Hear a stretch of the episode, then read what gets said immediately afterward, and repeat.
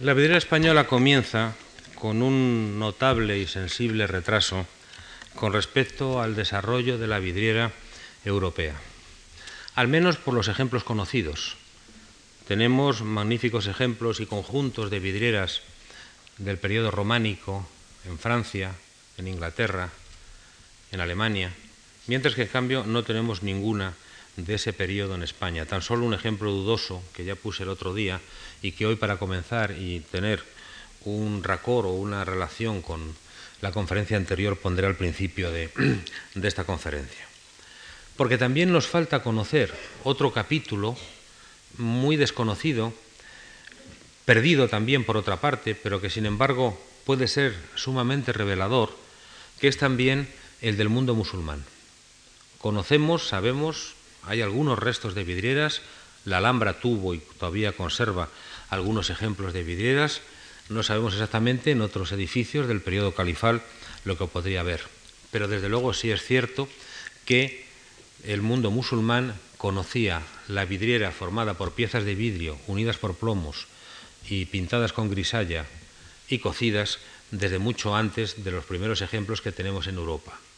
Aquí entonces tendríamos que plantear entonces un posible origen difícil, por otra parte, de, desentrañar de una forma satisfactoria, que es cómo se va a producir ese fenómeno. Por una parte estaría el mundo romano, tendríamos todo el mundo occidental, pero por otro también tendríamos la base romana transformada por el mundo musulmán y su expansión hacia Occidente. Es un problema, como digo, complejo, un problema no resuelto, pero que de todas maneras plantearía y permitiría conocer bastantes más datos sobre ese origen incierto de la vidriera y concretamente sobre la vidriera española, dado que la cultura musulmana tuvo una presencia relevante en el mundo español. Y no solo en el campo también de la actividad práctica, sino también incluso en el campo teórico o en el campo de la teoría o de los tratados prácticos.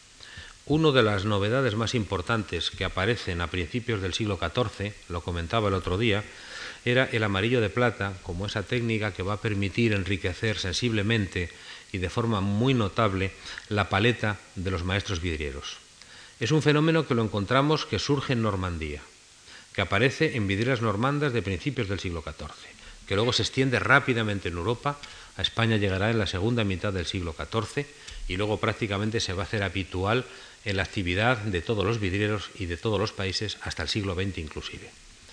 Sin embargo, con anterioridad, medio siglo antes de que apareciera eh, el amarillo de plata en vidrieras normandas, en un libro que se escribe bajo los auspicios de Alfonso X el Sabio, el lapidario, aparece la fórmula del amarillo de plata y su forma de aplicarlo, y su forma de aplicarlo también incluso la cerámica.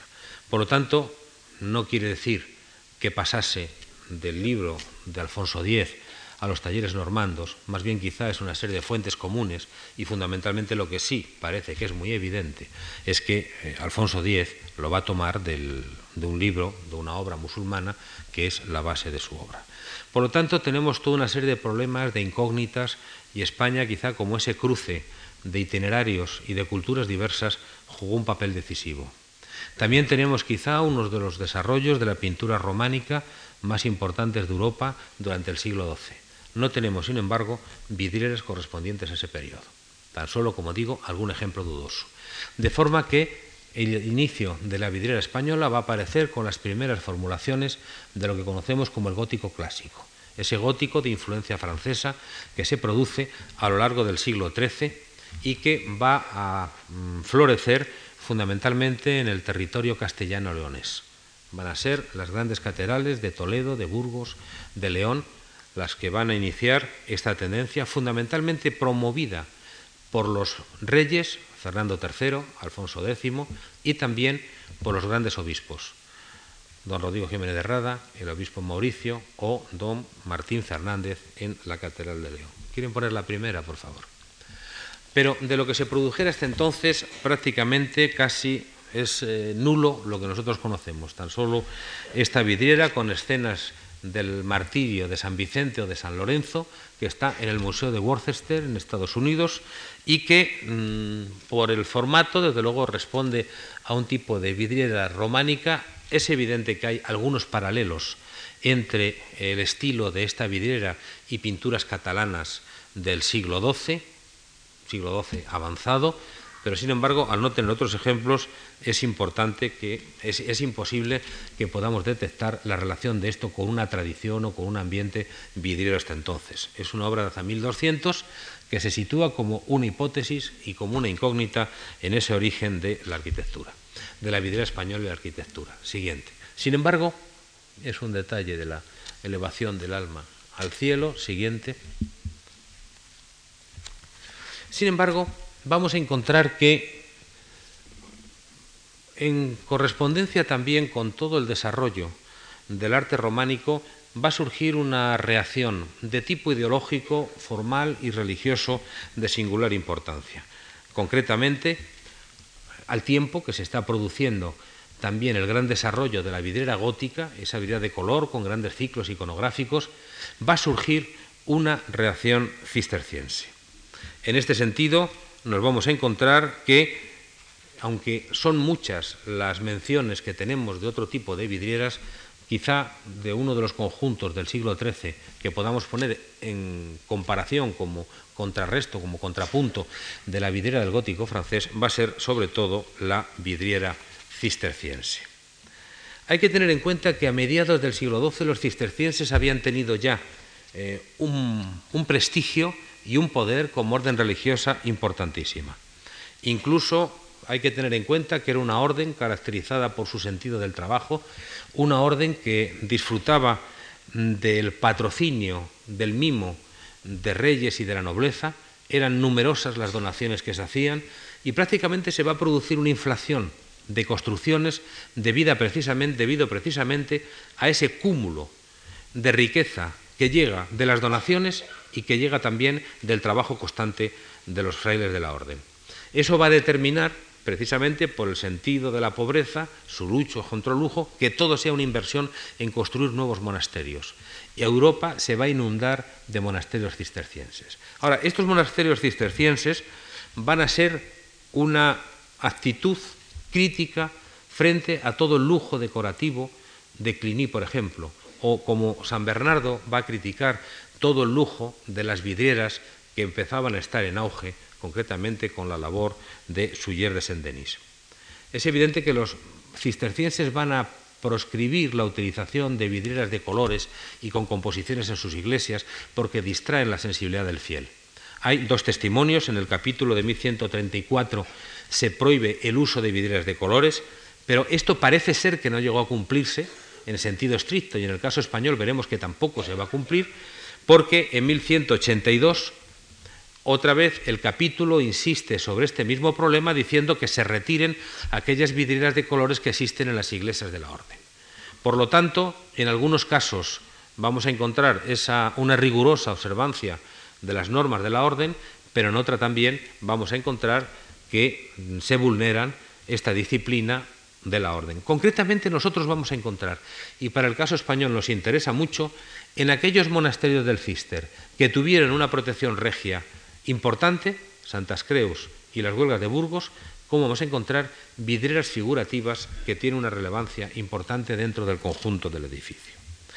Sin embargo, en términos generales, y lo que va a predominar como definición de la iglesia cisterciense, es que, sobre todo, no se va a tratar de un edificio abierto a grandes masas de fieles como son las catedrales. Es un espacio cerrado.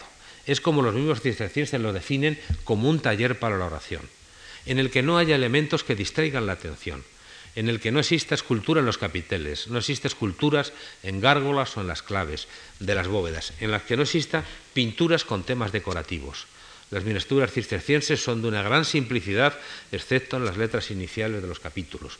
Y lo mismo vamos a encontrar en el tipo de vidriera que se va a hacer. Sobre todo, el cisterciense va a rechazar, fundamentalmente después de la acción de San Bernardo, va a rechazar fundamentalmente todo lo que sea extraño o superfluo. Irá a una definición de la Iglesia como un taller de oración funcional, de una gran simplicidad. En este sentido, por ejemplo, San Bernardo, en su célebre Apología, que va dirigida a Guillermo de Saint-Thierry, va a criticar todo el lujo, el lujo de las iglesias de Cluny, los monstruosos capiteles con esculturas decoradas llenas de monstruos, etc. Y, por ejemplo, Guillermo de Saint-Thierry, a su vez, comentaba, decía, que se levanten edificios de acuerdo con las normas de la pobreza, según el modelo de la santa sencillez, sobre las líneas trazadas por la moderación de sus padres. Esto vamos a encontrar que va a tener, en un momento de máximo auge de la vidriera, va a tener una repercusión fundamental en las vidrieras que hacen los cistercienses.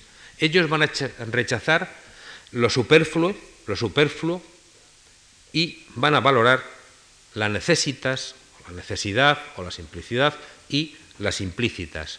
Es un concepto completamente distinto de la imagen de prestigio que se va a establecer a través del gótico clásico y del lujo, de la ostentación, del color, del brillo, del fulgor, esas metáforas de valor que tienen un atractivo fundamentalmente, fundamental para los hombres de la Edad Media. En este sentido, vamos a encontrar que el tipo de vidriera cisterciense se va fundamentalmente o se va a basar sobre todo en dos cosas. La primera va a ser que el vano en la iglesia cisterciense es exactamente eso, un vano, una apertura, un vano abierto en el muro, sin que exista una tendencia a esa unidad del muro traslúcido, a la unificación de vanos que vamos a encontrar en la arquitectura gótica. Los vanos, los puntos de luz son puntos individuales y diferenciados, es decir, son funcionales en el sentido de que están abiertos estratégicamente, rítmicamente a lo largo del edificio para permitir la iluminación. Y por otra, permiten esa iluminación. ¿Quiere esto decir que los cistercienses utilizan una luz natural para iluminar sus iglesias? ¿O quiere esto decir que van a utilizar otro tipo de luz no natural también, de la que yo hablaba el otro día a propósito de la arquitectura gótica? Ellos van, indudablemente, a utilizar una iluminación que altere la luz exterior. Prefieren la claritas, pero desde luego no la luz natural. Una luz no natural. Una luz que va a ser una evocación imperfecta de esa luz lux vera o de esa luz sublime que es la evocación de la, de la divinidad. Y lo mismo que los vanos aparecen colocados de forma distribuida, de forma rítmica en la iglesia, la organización de la vidriera cisterciense es una vidriera formada por vidrios emplomados, van a describir, van a desarrollar toda una serie de composiciones de tipo geométrico en los que va a prevalecer el orden, la regularidad y la modulación. Un valor de armonías numéricas evocadoras, de forma imperfecta, de esa gran armonía universal. Sobre fuentes de esto se ha planteado también muchas veces motivos decorativos musulmanes, se ha hablado también de rejería. Evidentemente lo que tiene es un carácter serial, no individual. Esto es un aspecto importante que va mucho también con el espíritu de la orden. Son módulos que se repiten, que pueden ser repetidos hasta el infinito y que por otra parte pueden ser susceptibles de repetición modular en cualquier otro tipo de vidrias o de variación. Muchas veces son variación sobre un mismo motivo, sobre un mismo módulo o sobre un mismo conjunto de elementos decorativos. Es una iluminación con poquísimos elementos de color, algunos de los que estamos viendo aquí en esta de Santas Creos por unas fechas de restauración en la parte superior del 1561, con algunas piezas de color, estos vidrios son de restauración, siguiente, pero fundamentalmente es una vidriera que está basada en un simple juego geométrico, es como una reja hecha con plomos y cerrada con vidrios, que matiza esa luz, que crea una luz distinta, basada sobre todo en esa claridad y en esa simplicidad sobre todo. De ahí que se va a imponer en la Iglesia sobre todo el principio de claridad, de una claridad no natural, y en este sentido el mismo San Bernardo, él hacía referencia también al valor simbólico de la luz, un valor simbólico que se va a traducir en la forma de aplicar la iluminación en las iglesias de la orden. Igual que el aire, inundado de luz solar, parece transformarse en claridad luminosa, hasta el punto de que acaba pareciendo que está iluminando, que, no que está iluminando, sino que es la luz, así todo el apetito humano debe llegar en los santos, a difundirse, a fundirse, a licuarse, para derramarse enteramente en la voluntad de Dios. Como una forma de evocación, esa luz clara, vamos a encontrar que tiene esa connotación de carácter religioso. Completamente distinta, es una luz, diríamos, anticónica, antifigurativa, pero no por ello menos simbólica que la que se utiliza con otro sentido en las grandes catedrales góticas del XIII o en muchas iglesias románicas del XII. La siguiente. Les voy a pasar algunos de los ejemplos de las vidrieras de Santes Creus. Lo que tenemos aquí es un esquema, el tipo de ventanal es un ventanal de una sola pieza, alargado, formado por distintos paneles con elementos de tipo geométrico, todos ellos diversos, modulares y por otra parte eh, diferentes unos de otros.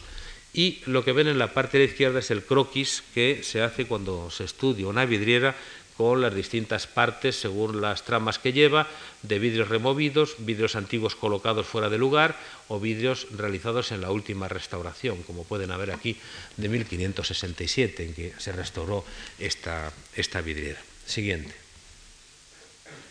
Y las modulaciones nos pueden llevar casi a lo infinito. Tengamos en cuenta que es fundamentalmente ese tipo de vidrio ligeramente amarillo o un vidrio blanco Mm, traslúcido, no transparente, incoloro, casi nunca con toques de grisalla, en algún caso sí se matiza un poco para dar alguna matización de la luz, pero normalmente es una vidriera realizada sobre todo con vidrios cortados y emplomados. Siguientes.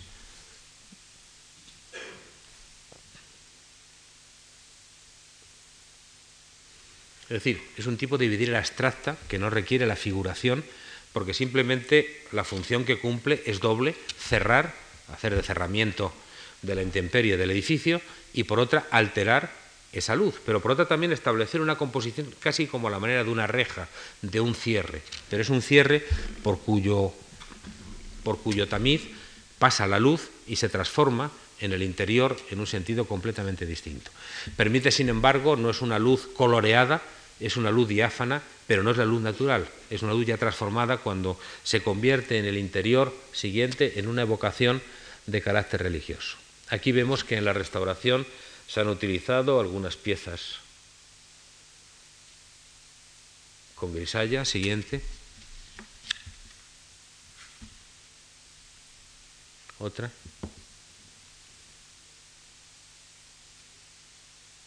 Siguiente.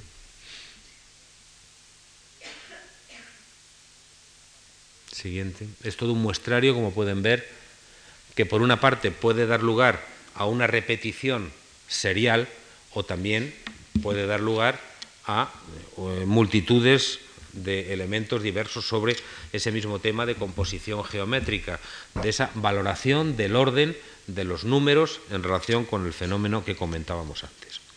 Pero si los cistercienses tenían mm, prohibido, y por otra parte el convencimiento de que en la iglesia no deben de colocarse vidrieras figurativas, vidrieras de colores, y hemos visto ya que en los capítulos de la orden se insiste varias veces en ese problema, vamos a encontrar que dos edificios de promoción regia, dos edificios que tuvieron un gran apoyo real, como es Santas Creus, en algún caso van a vulnerar el uso de eh, la vidriera cisterciense y van a introducir vidrieras figurativas. En el caso que nos interesa ahora, por la cronología, por su época temprana, dado que el ejemplo que comentaremos el próximo día de la vidriera real de Santas Creus es de en torno a 1300, solamente vamos a comentar el de la Iglesia de las Huelgas. Vamos a analizar el de la Iglesia de las Huelgas, que es un ejemplo realizado entre 1200 y 1220 y que son varias vidrieras procedentes de la iglesia en las cuales encontramos un tipo de composición de figuras acorde con el tipo de vidrieras que se está haciendo en torno a 1200 o con lo que se ha convenido en denominar estilo 1200. Es una vulneración que pienso que debe atribuirse al carácter un tanto independiente y distinto que tiene el monasterio de las Huelgas. El monasterio de las Huelgas es un edificio de protección regia. Lo explica fundamentalmente que uno de los deseos de Alfonso VIII eh, y de Leonor Plantagenet era que las huelgas, y sirvió de hecho, fuera eh, panteón regio. Y como todo panteón regio, luego veremos la idea de convertir la Capilla Real de Granada y luego definitivamente el Escorial, serán siempre mm, monasterios o edificios que van a tener una preferencia por parte de los reyes. hasta el punto de que las huelgas se sale un poco de lo que es el espíritu de la orden y es fundamentalmente un edificio de carácter regio, fundamentalmente regio. Incluso el poder que detenta la abadesa de las huelgas era impresionante. Está dedicado a la Virgen, se inauguró en 1187 por Alfonso VIII y años más tarde lo entregaba ya a la orden. Mm, hay algo que llama la atención, que en algunas eh, claves, etcétera, encontramos escultura, decoración esculpida, que es algo un poco extraño en una iglesia cisterciense, y a nosotros nos han llegado unas vidrieras que estuvieron colocadas en las ventanas del ábside, son unas vidrieras alargadas, esta que tenemos aquí está en la clausura eh, del monasterio y luego tres se exhiben en la sala capitular. Sin embargo, fueron trasladadas allí, son unas vidrieras que no se pensaron para estos emplazamientos, sino para la iglesia, y que fueron objeto de una restauración eh, realizada en 1964-65. Desde luego responden a las formas y a las soluciones propias de la tipología de la vidriera de en torno a 1200.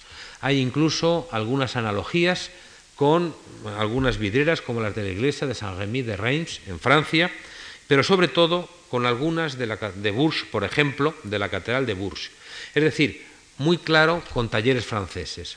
Lo que ocurre es que la vidriera, por su condición de arte frágil y de arte perdido, muchas veces eh, las desapariciones se han producido de forma mucho más arbitraria a veces que lo que puedan ser eh, las pinturas de una catedral o las pinturas de un monasterio responde muchas veces a circunstancias que no solamente son producto de transformaciones hechas en los edificios, sino a veces del descuido o de problemas que han ocurrido para su conservación. De ahí que muchas veces un panel o unos restos de una vidriera sean mucho más importantes para poder suponer, para poder imaginar y para poder conocer lo que se produjo en un momento, que en cambio no todo un conjunto de vidrieras perfectamente conservado. El caso de las huelgas en este sentido es excepcional. Supone eh, el primer ejemplo de vidriera figurativa acorde con las tendencias de ese, no me atrevo a hablar de un arte románico, aunque muy impregnado de formas románicas, tampoco es un gótico, es ese fenómeno que se ha denominado estilo 1200. Estilo 1200, que es un caballo de batalla actual por parte de los medievalistas y que desde luego las formas de este tipo de vidriera se inscriben plenamente dentro de esta tendencia. Es una tendencia de tipo internacional que se produce en Europa. Es un momento que no es el origen del gótico, que tampoco es la pura superación del románico. Podríamos decir que es una tendencia que se inicia, pero que es después desplazada por otras corrientes posteriores en las cuales vamos a encontrar es un arte ya mucho más sabio en la composición, un arte que se orienta en el plano figurativo hacia la estilización de las figuras y sobre todo desde el punto de vista técnico es un arte que en el caso de estos primeros ejemplos figurativos que tenemos de vidriera en España está mm, realizado con una técnica que domina perfectamente todos los elementos técnicos para la realización de la vidriera, en la forma del corte de los vidrios, en la forma de aplicar la grisalla y la pintura, y también utilizando la misma gama de color habitual en la vidriera del momento, con un predominio de color rojo, de color azul, con la utilización del blanco, del amarillo y del verde. Es una paleta muy simple, muy elemental, como podemos ver, en que suelen ir combinando con una gama tan reducida de color de estos vidrios y que desarrollan vidrieras con esta intensidad cromática. Las otras, siguiente, vidrieras son tres figuras que están en la sala capitular, responden a ese mismo tipo de, de vano alargado con unas armaduras horizontales que dividen en varios paneles la vidriera. La razón de esos paneles es repartir todo el peso de la vidriera, que funciona sobre cada uno de estos paneles y no sobre toda la totalidad de la obra. Y llama la atención, sobre todo, destaca la verticalidad y la estilización de la figura, muy acorde con elementos de la escultura que se están produciendo ya avanzado el siglo XII, San Vicente de Ávila, la Cámara Santa de Oviedo, el maestro Mateo, por ejemplo, por citar solamente algunos de los ejemplos, Sangüesa, algunos de los ejemplos más relevantes. Está pues dentro de esa línea y dentro de ese estilo que he mencionado, 1200, también con otro elemento muy propio y característico de la vidriera que es la bordura, que se convertirá en un elemento definidor del lenguaje vidriero y que en parte una de las funciones que tiene, que inicialmente va a surgir con una finalidad práctica, pero luego se va a convertir en una solución estética, es que esta vidriera, esta, cenefa sirve para los ajustes de los cartones, de las distintas piezas, a la forma no siempre regular de los ventanales. También vemos eh, la utilización de estos colores rojos que son plaqués, que son vidrios blancos bañados de vidrio rojo cuando está en proceso de, en proceso de fusión. Y llama también la atención siguiente la caligrafía del trazo, está bastante perdida, en muchos casos la grisalla, pero es una vidriera muy caligráfica en la forma de estar acometido el dibujo con la grisalla. Siguiente. Otra. de San Juan, aquí tenemos la dedicada a San Pablo, que responde prácticamente al mismo modelo. Siguiente. Todo nos habla de que sería probablemente todo un apostolado en los distintos ventanales de la, de la iglesia. Siguiente. Otra.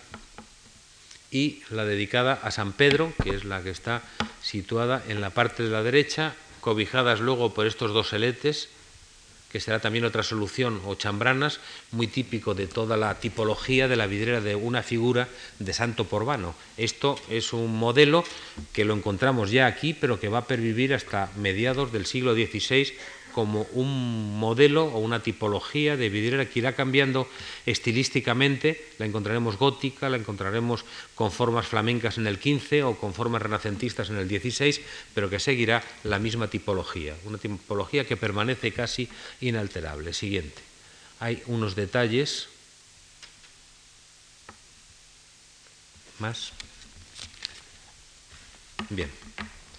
Sin embargo, la acción, por así decirlo, de la vidriera de la arquitectura cisterciense, la que veíamos antes, la que respondía a la ortodoxia de la orden, no alteraba la estructura arquitectónica del edificio. Decíamos que el vano era vano y no se convertía en un muro traslúcido de vidrio. El desarrollo de la arquitectura gótica del siglo XIII, con las experiencias del siglo anterior, del XII, pero sobre todo en el siglo XIII, va a ser una experimentación total, permitida por el sistema de bóveda de crucería que apunta las presiones hacia unos puntos y por lo tanto el espacio que queda entre los pilares, los arcos y los nervios no va a funcionar como elemento sustentante, sino simplemente será un vano abierto que se va a cerrar con vidrieras. Por lo tanto, vamos a encontrar que esto es la Catedral de León desde dos puntos de vista, este es el crucero, es la capilla mayor, vamos a encontrar que se establece todo un proceso por el cual el espacio o la superficie cerrada con vidriera va comiendo, va desplazando cada vez más a la parte opaca del edificio. Siguiente, se convierte así en un auténtico muro traslúcido. Están mucho más claras las vidrieras para poderse sacar la foto de la, de la arquitectura, sino prácticamente la arquitectura quedaría en penumbra, en un, contraluz, pero prácticamente hay todo un desarrollo que no es tanto, como yo decía antes el otro día, tanto la elevación como crear ese elemento traslúcido y sobre todo esa gran sensación siguiente de ingravidez. En la arquitectura vamos a encontrar que se plantea sobre todo ese orden del muro. Esto lo vamos a encontrar que desde planteamientos muy distintos, entre 1221 y 1254 se van a construir las catedrales de Burgos, Toledo y León, como decía antes, por la iniciativa fundamentalmente de reyes y de obispos. Resuelto el problema constructivo, prácticamente ahora lo que surge es una experimentación que en el caso de León va a llevar a sus últimas consecuencias muchos de los principios de la arquitectura gótica que se habían planteado no solo en las catedrales de León, perdón, de Toledo y de Burgos, sino también en las francesas. Y sobre todo, lo que se va a plantear es esa idea del muro traslúcido. A excepción de los elementos sustentantes, de los pilares que soportan la transmisión del peso de las bóvedas, todo lo demás es un muro traslúcido de vidriera y color. Es decir, la arquitectura ha convertido el muro en un elemento cromático. Es un predominio de la luz diáfana, de la luz coloreada, frente a la luz diáfana, una luz mucho más incierta, que ayuda a no precisar o que impide precisar toda la estructura arquitectónica del edificio. Esto fue posible especialmente en la Catedral de León, pero también en las de Toledo y Burgos, porque el sistema compositivo que se siguió fue un sistema compositivo gótico ad triangulum, quiero decir, la nave central más alta que las laterales. Y al ser mucho más elevada la nave central, permite que sobre las laterales, que estarían a estos lados, se pueda abrir este gran triforio y estos grandes ventanales. En el gótico catalán veremos en cambio que como la idea es igualar las naves, o hacer nave única, o que si es de tres naves sean de la misma altura, veremos que da solamente por el Mm, perímetro exterior o por el muro exterior de cierre donde se van a abrir las vidrieras. Aquí sobre todo aparecen en esta parte, en la parte mucho más elevada del edificio. Y también aquí, claro, será una luz simbólica, pero que vamos a encontrar, por otra parte, que comparte en el caso de la vidriera varias funciones. La vidriera va a ser un elemento transformador simbólico de la luz, va a ser cierre también, pero va a ser soporte de una iconografía. Y además en todos sus aspectos, la luz, el color, la iconografía, va a ser también la expresión de una idea de prestigio de los reyes y de obispos. Sobre todo en la Catedral de León se va a producir una unión clarísima de esos dos principios y de esas dos ideas. Alfonso XII el Sabio va a tener una participación muy importante en la Catedral de León. Es el momento en que Alfonso X aspira además a ser emperador. Vamos a encontrar que en algunas vidrieras se va a reflejar esa aspiración imperial de Alfonso X.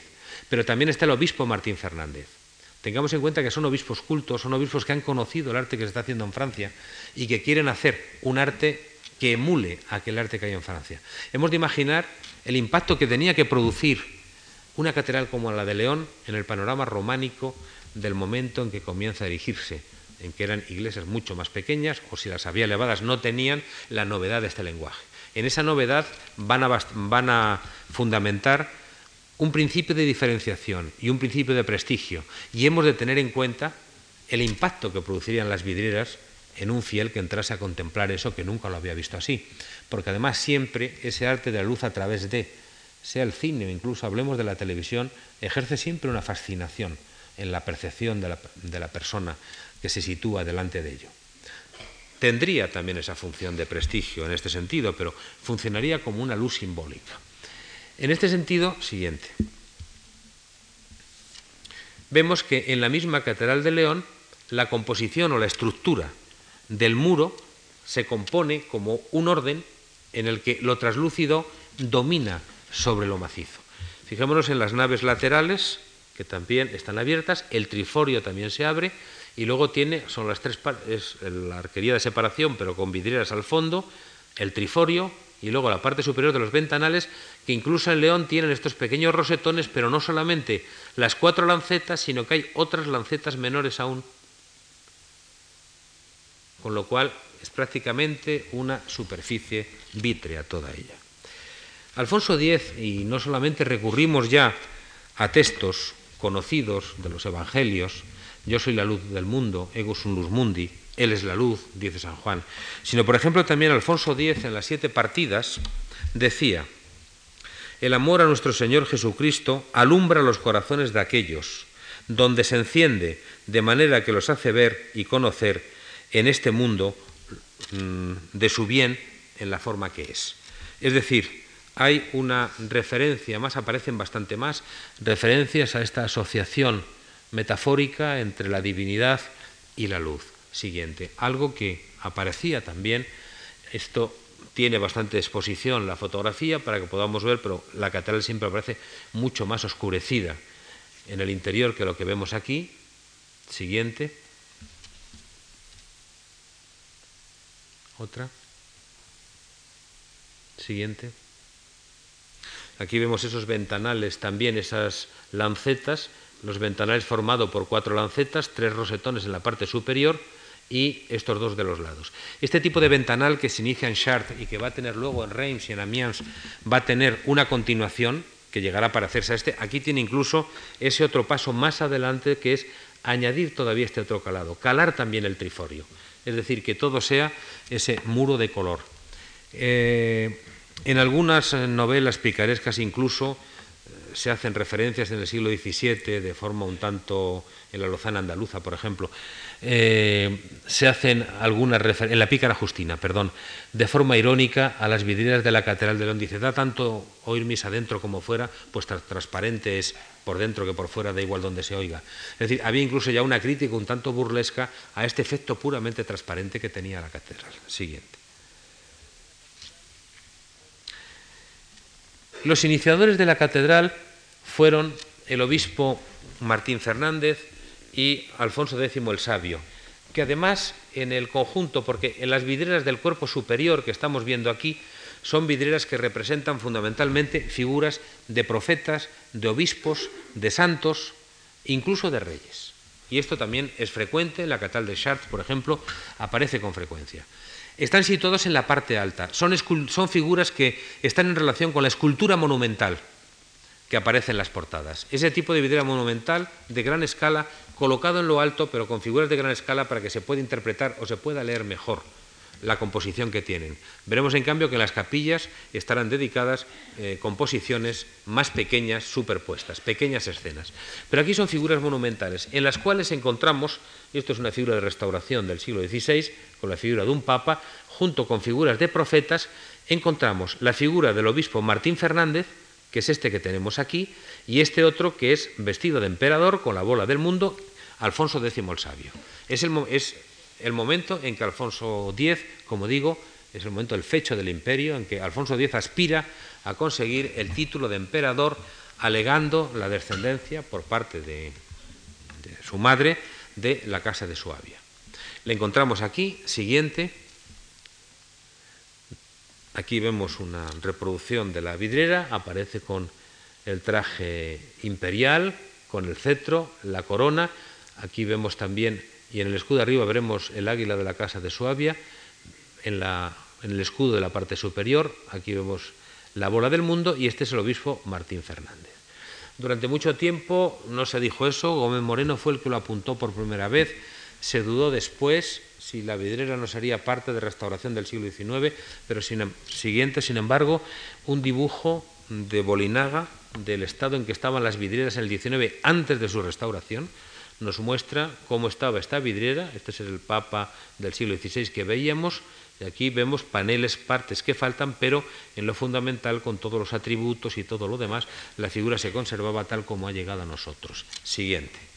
Por lo tanto, encontramos ahí esa imagen y esa referencia que, junto con las figuras de, de profetas y con las figuras de santos y de obispos, aparecen como un cortejo por toda la nave principal y también por los ventanales de los brazos del crucero. Siguiente. Es un tipo de figuras, como vemos también, de una gran estilización, que responde a un paralelismo, porque esto probablemente casi seguro fue realizado por talleres de vidrieros franceses formados hacia 1260 estas videos son hacia 1270 aproximadamente cuando se va a realizar eh, la ejecución de las mismas. Y también nos encontramos con frecuencia que aparecen la representación de algunos de los soldados milites Christi, de soldados de Cristo, como figuras también de ese séquito imperial que aparece ahí. Esto no es un fenómeno extraño, como digo, la Catedral de Chartres, la Catedral de Estrasburgo, están mm, saturadas de vidrieras con figuras de emperadores o de reyes. Y en este caso es como, en cierto modo, una especie de propiciación realizada por Alfonso X para su aspiración al imperio siguiente, a ser nombrado emperador. Son otras de las figuras de profetas que aparecen con sus chambranas, son figuras muy estilizadas, muchas de ellas con los letreros que indican los, los nombres de los mismos. Siguiente. Estas también. Otra. Pero también incluso, siguiente, también incluso nos encontramos en la parte alta un fenómeno extraño y un fenómeno curioso y singular. Junto a esa serie de figuras mm, superpuestas, colocadas en dos registros, de profetas, apóstoles o reyes, incluso del Alfonso X, y luego volveremos sobre el problema de Alfonso X, encontramos en esas vidrieras altas otras que parecen contradecir esto.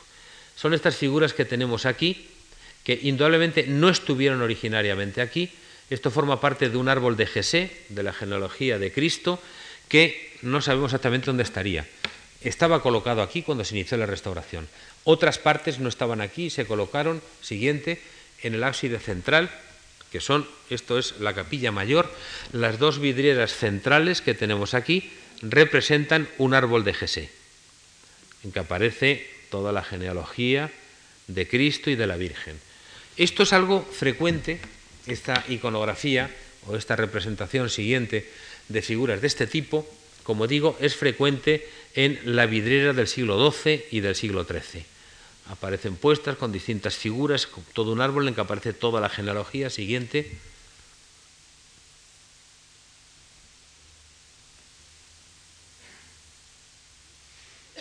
Siguiente. Y la colocación, sin embargo, es difícil de determinar porque bien pudo estar en las naves laterales, no lo sabemos exactamente, bien pudo estar quizá en la capilla mayor. De hecho, quizá por la dedicación, si fuera a la Virgen, pues podría tener quizá algún sentido, no lo sabemos. Siguiente. Otra. Y este es eh, de Saint-Denis, o sea que encontramos que también es el mismo tipo, la misma forma de componer habitual, muy frecuente en el mundo de la vidriera. Este es anterior, bastantes años anterior al de la Catedral de León, pero desde luego hay muchos y su colocación es diversa. Quiero decir que nos vamos a encontrar, curiosamente, en la Catedral de León, que en las ventanas altas, como consecuencia de traslados o de transformaciones, hay vidrieras que estaban colocadas anteriormente en las capillas. Existe documentación que acredita que en ciertos momentos se trasladaron vidrieras de abajo arriba. Cuando cambió la advocación de una capilla, se fueron a colocar en las capillas, que a lo mejor estas estarían en las capillas laterales, este árbol de Jesé, se fueron a colocar santos de otra advocación y se subieron arriba. Fundamentalmente la documentación de eso es del siglo XV y del siglo XVI. Siguiente. Y ese va a ser el caso de la otra gran vidriera, eh, una vidriera incógnita durante mucho tiempo, que se encuentra en el lado norte de la nave central. Esta vidriera, los restauradores del siglo XIX, desde luego eh, procede de otro lugar, no es este su emplazamiento original, los restauradores del siglo XIX, sobre todo Juan Bautista Lázaro, dijo que procedía del Palacio Real, sin tener ningún fundamento para decirlo, que procedía del Palacio Real y que representaba escenas profanas de cacería, etc. Bien, no hay que ir a un edificio civil ni a un palacio para encontrar escenas de este tipo. Concretamente, las escenas de vidrieras de los gremios que encontramos en la Catedral de Chartres, la vidriera de Carlomagno que aparece también ahí, es muy frecuente encontrarlo en las catedrales. Sí es cierto que no procedería de aquí. Yo creo que además procede con toda seguridad de varias vidrieras de las capillas que se quitaron en el siglo XV cuando se cambió la advocación y que se colocaron aquí. Es una vidriera de grandes dimensiones, con multitud de paneles y con escenas, todas ellas aparentemente en contradicción. El que aparezcan unos caballeros aquí a caballo ha dado lugar a que se hablase, o aquí aparecen otro a, caballo, aquí aparecen unos soldados o unos ballesteros, se ha querido decir que era una cacería. Pero en absoluto se trata de una cacería. Vemos que son personajes reales. Aquí aparece un personaje con la corona con el cetro y la, bola del, y la bola del mundo, aquí aparece un caballero con el escudo de Castilla y León, aquí encontramos que aparece otro, en realidad, y luego vemos que a esta otra parte aparecen representaciones de las artes eh, liberales. Aparece la gramática, aparece la aritmética, aparece la dialéctica, etcétera, etcétera. Es decir, es una mezcla de paneles procedentes de otro lugar. Hay un aspecto curioso y es que una de las capillas del, eh, que existía en el siglo XII, en, la el siglo XIII, perdón, de la Catedral de León, era la capilla de San Charles, de San Carlomagno. Carlomagno fue canonizado en 1165 por el antipapa Pascual III y aunque después no se ratificó esa canonización, siguió siendo venerado como culto, mm, tuvo culto durante muchísimo tiempo. Desde luego, Mm, por los textos de la Vieta Caroli, de Ginardo y otros, mm, aquí aparece la figura de Carlomagno, casi seguro, con la bola del mundo, y en realidad como emperador, porque en realidad ese es el precedente más claro de toda la el mundo imperial al que quiere aspirar Alfonso X. Y es que encontramos que además arriba, ahí encontramos el escudo de Castilla y el águila de Suabia, la de la madre de eh, Alfonso X, que es el que le legitimaba de alguna manera a poder aspirar al hecho del imperio, y luego encontramos la figura de Fernando III, aquí, el padre, está casado con Beatriz de Suabia, que es quien justifica la aspiración, Alfonso X lo encontramos aquí. Y luego aparece todo el séquito de figuras. ¿Qué significan, sin embargo, todas otras que están aquí? Aparece la aritmética, aparecen las matemáticas, aparece la gramática. Luego hay, pues bien, un ángel músico, probablemente habría una representación, eh, quizá esta figura de aquí sería una representación de la música, o esta también. Hay que tener en cuenta, por ejemplo, que Eginardo, que escribe una vida de Carlomagno entre el año 829 y el 836, decía, Carlomagno cultivó con extraordinario celo las artes liberales y veneraba a los que las enseñaban. Consagró mucho esfuerzo y tiempo a aprender de él, de Pedro de Pisa, que fue su instructor, la retórica, la dialéctica, sobre todo la astronomía. Aprendía el arte del cálculo y estudiaba con gran suspicacia todo el mundo de los astros es que también Alfonso X el Sabio es un rey culto. Y entonces esto aparece en esa capilla de San Carlomagno, que tuvo la Catedral de León. ¿Por qué va a tener una, capilla de San Carlomagno? Que bueno, hay algunas en, en, templos españoles, pero que no eran muy frecuentes, sino por esa voluntad imperial de crear una propiciación o una imagen del paralelo de este nuevo Carlomagno que es Alfonso X el Sabio. Siguiente. Aquí tenemos de la parte de la derecha en las que aparecen algunos de los personajes reales con los escudos. Aquí vemos la figura de Alfonso X. Estos son pues, figuras de, ballesteros. E, esta es la figura de Carlomagno. Siguiente.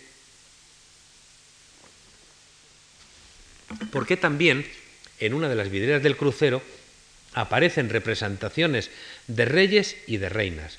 Es decir, aparece eh, Fernando III, aparece Beatriz de Suabia, aparece Felipe de Suabia. O sea, aparece en la representación de estos personajes, como en otras catedrales hacía. Es decir, vemos que ya el sentido de las vidrieras tiene un programa en el que se mezclan toda una serie o confluyen toda una serie de elementos de carácter político, de prestigio y en que sobre todo se va a destacar de forma muy plausible la presencia y sobre todo la imagen de uno de sus principales impulsores. Siguiente la vidrera de la siguiente. La vidrera de la cacería, aquí tenemos la figura comentada antes de Alfonso X, siguiente. Y son algunas de las figuras del séquito, también incluso podría haber alguna relación con la caza, se dice que era un gran aficionado a la caza, podría haber alguna escena de, de Carlomagno, de la vida de Carlomagno, siguiente. Otra. Y estas son las dedicadas, la dialéctica, que más bien parece algo no muy exacto, probablemente sería la música, está tocando eh, un órgano positivo, es, un instrumento que además aparece también en, eh, el dintel de la fachada occidental, de una de las portadas de la fachada occidental de la Catedral de León, por lo tanto es, la misma figura de, ángel, y luego tenemos, aquí la aritmética tampoco parece mucho corresponder a estos dos frailes que parece que uno está leyendo y otro está escuchando una lección. Siguiente. Una imagen de la música, otra. Este es un detalle de la figura tocando el órgano positivo en su estado actual, que tiene una corrosión que será necesario limpiar porque lo está haciendo casi opaca. Es una vida del lado norte que además hace ángulo con el crucero, que hay una gran humedad además. Siguiente.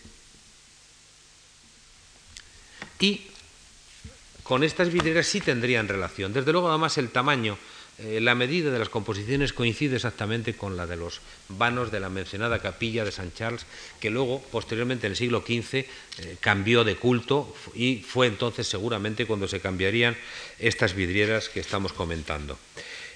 Su ejecución, además, sería un poco más tardía, la de la cacería, de 1200 a 1277, en que además entonces se menciona eh, a un tal, a un vidriero, trabaja entonces un tal Pedro Guillermo, y además es una fecha en la que Alfonso X exime de impuestos a un herrero y a un vidriero, de luego una catedral gótica a un herrero, lo más posible, si va junto con el vidriero, sería el maestro que haría las armaduras o el operario que haría las armaduras de, eh, de metal, de hierro. Pero anteriores serían, un poco anteriores, y las primeras que se van a hacer en la catedral, las vidrieras de las capillas. Es una serie, es la más antigua, es una serie la más transformada, como consecuencia de las alteraciones de culto, dado que las capillas son núcleos, espacios independientes con cultos eh, diversos y muchas veces son cultos que han cambiado, como he dicho antes, y por lo tanto van a tener alteraciones, incluso a lo largo del tiempo vamos a encontrar que se van a producir el cambio de algunos paneles en otra época de eh, escenas distintas. Van a representar en gran parte escenas de santos que tenían una gran eh, devoción en la orden, en León, por ejemplo, San Froilán. Vamos a encontrar también San Ildefonso, y aquí vemos que es la imposición de la casulla de la Virgen a San Ildefonso. Luego veremos un detalle de la figura de la Virgen o, este, o el santo en el momento que está diciendo misa aquí, en este altar.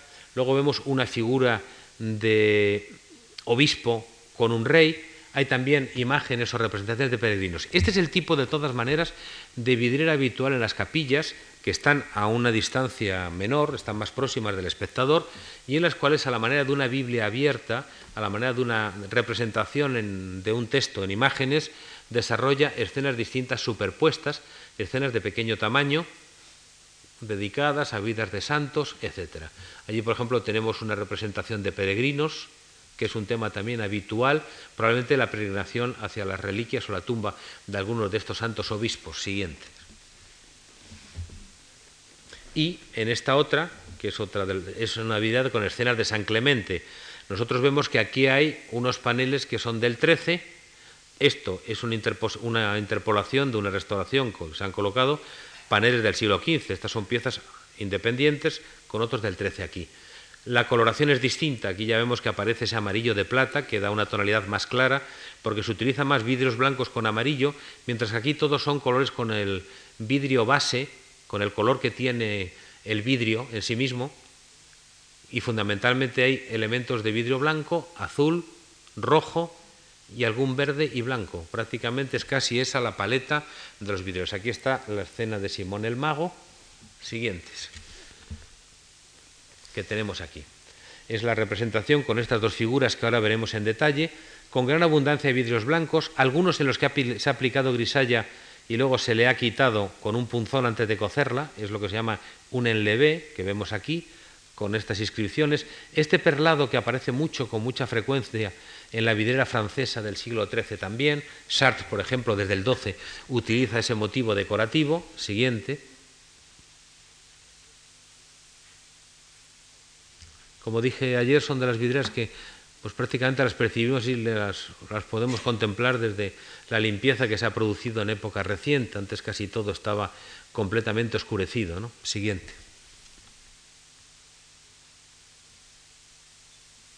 Siguiente. Y esta es la culminación de esa vidriera, la lanceta de la parte superior. Siguiente. Vemos que tiene además la forma como el artista aplica la grisalla, tiene varias tintas, hay una primera aplicada como una aguada y después una con un trazo mucho más fuerte, mucho más más rígido con alguna pequeña pérdida que se ha ido produciendo en el tiempo. Esto estaba sometido siempre a cochura. A veces eran dos cochuras, a veces una sola, y a veces también tenían pintura por fuera, aunque esta pintura por fuera en la mayor parte de los casos se ha perdido. Es decir, que hay una base de modelado y luego los rasgos están realizados con un trazo, lo que llaman los franceses un trait, mucho más firme, mucho más riguroso. Siguiente. O estos caballeros también, eh, estos soldados que también están realizados casi con vidrio blanco, aquí es un color de un vidrio ligeramente tierra de siena claro, porque cuando se tiene que hacer una sombra no se aplica la sombra directamente, sino que es una sombra matizada que permite el paso de luz, si no esto quedaría como una sombra completamente opaca. Siguiente. O la representación del caballero con, con el rey, con este tipo de arcos góticos, y con una vidriera que tiene más mucha relación con el mundo de la miniatura, tiene mucha relación con el mundo de la miniatura y también con el mundo de los marfiles. Es decir, todo el sentido figurativo del lenguaje y el discurso figurativo de la vidriera o de las artes figurativas va íntimamente unido. Incluso también hay que señalar un aspecto aquí que es importante. Aunque es mucho lo que se ha perdido de pintura del gótico lineal, de esta pintura gótica del XIII, pero sin embargo no encontramos ejemplos comparables por su modernidad diríamos, y por su incorporación a las tendencias más renovadoras del momento, como las vidrieras que les estoy mostrando. Es decir, en este sentido, desde el punto de vista del lenguaje plástico, van muy por delante de lo que se estaba realizando en otros campos de la pintura, quizá porque es una obra de empeño regio, es una obra que ha contratado artistas que están al tanto de las tendencias del momento y no son obras de talleres itinerantes o de que no tienen desde luego esa formación, diríamos, tan al día como la tienen estos maestros franceses, sin duda, que trabajan en la realización de las vidrieras de la capilla. Unos maestros que además incluso pues, utilizan con una gran abundancia de los vidrios rojos, que es uno de los grandes problemas del vidrio de la Edad Media, lo comentaba antes en la clase práctica. El vidrio rojo, si se hace para que, sea para que pueda ser transparente, tiene que ser de un milímetro, porque si se hace de 4 o 5, que es lo habitual, queda prácticamente opaco. Y entonces, si se hace de un milímetro, no ofrecía resistencia. La solución es que cuando se coge la posta de vidrio en estado de fusión blanco, se sumerge luego en otro con vidrio rojo, es como un baño. Y luego, de esa forma, pues es un plaqué, es un doblado, es un vidrio blanco, pero con una placa de una capa muy fina o película de vidrio rojo adherido cuando está en el proceso de fusión. De ahí que sea irregular la forma en que se adhiere de estos matices, o a veces también con ácido se puede morder y se pueden obtener ciertos registros y ciertos tonos también. Los mismos que encontramos en otras partes de la vidriera no son tintas planas, sino que son precisamente tonos de distintas calidades porque al ser un vidrio soplado y abierto, no ser un laminado, tiene grosor desigual y los vidrios utilizan con mucha habilidad las partes más gruesas para dar para utilizar para partes más oscuras o más claras, lo van utilizando. Aquí he colocado una parte más mm, oscura, es más grueso el vidrio que aquí, que queda más claro. Por lo tanto, la forma de ir colocando los vidrios a la recepción de la vidriera es una técnica siempre pensando en función del efecto que ese arte de la transparencia y de la luz siguiente a través de va a producir.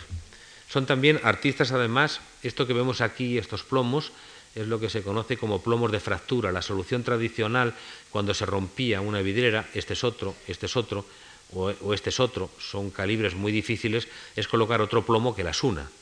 Pero eh, hoy en día hay procedimientos mucho más modernos, este es el procedimiento tradicional a la hora de reparar o de restaurar una vidriera para que tuviera una perdurabilidad y ese vidrio roto no terminara cayéndose por completo. Todos los vidrios que están aquí que encontramos en este tipo de vidriera que ya está escrita plenamente a toda la, técnica de la vidriera del momento, están unidos con plomo, son plomos en sección de H.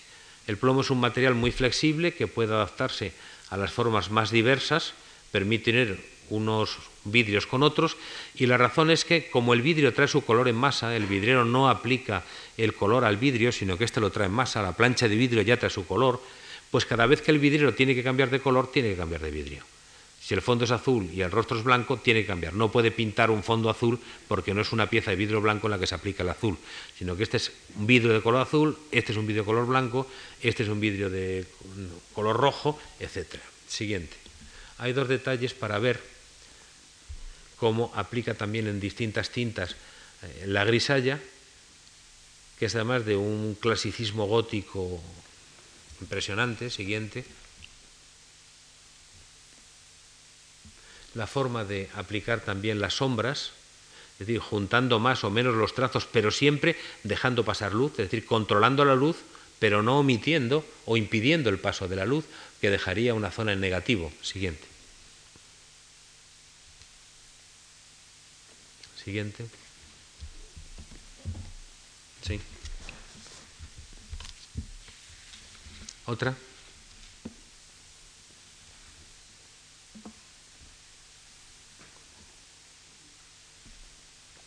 Y es un detalle de la imposición de la casuilla a San Ildefonso con la figura de, con la figura de la Virgen que veíamos antes, mucho más ampliada. Es decir, tan solo en algunos ejemplos de miniatura podemos encontrar eh, un arte en paralelo con este. Sin embargo, quiero señalar que este tipo de, vidriera, el que hemos visto, el último de las capillas, está mucho más en relación con todo el mundo de la miniatura, la vidriera y los marfiles de inspiración francesa, y que en cambio la vidriera de la cacería está ya más en relación con esos escriptoria de la época de Alfonso X, en que ya la miniatura no es una no es la miniatura de Alfonso X una inspiración en ejemplos franceses, sino que tiene otras fuentes de inspiración, incluso podemos ver ciertos rasgos de hispanización los frailes que están oyendo uno a otro la lección, por ejemplo, o algunos de los ballesteros, etcétera, tienen un naturalismo que se separa un poco de este arte mucho más refinado, mucho más exquisito que encontramos y que está en relación con todo el mundo de ese gótico clásico del siglo XIII. Desde luego es una vidriera completamente actualizada. Se trata de un arte de importación, pero que irrumpe con una extraordinaria fuerza bajo el patrocinio de los reyes.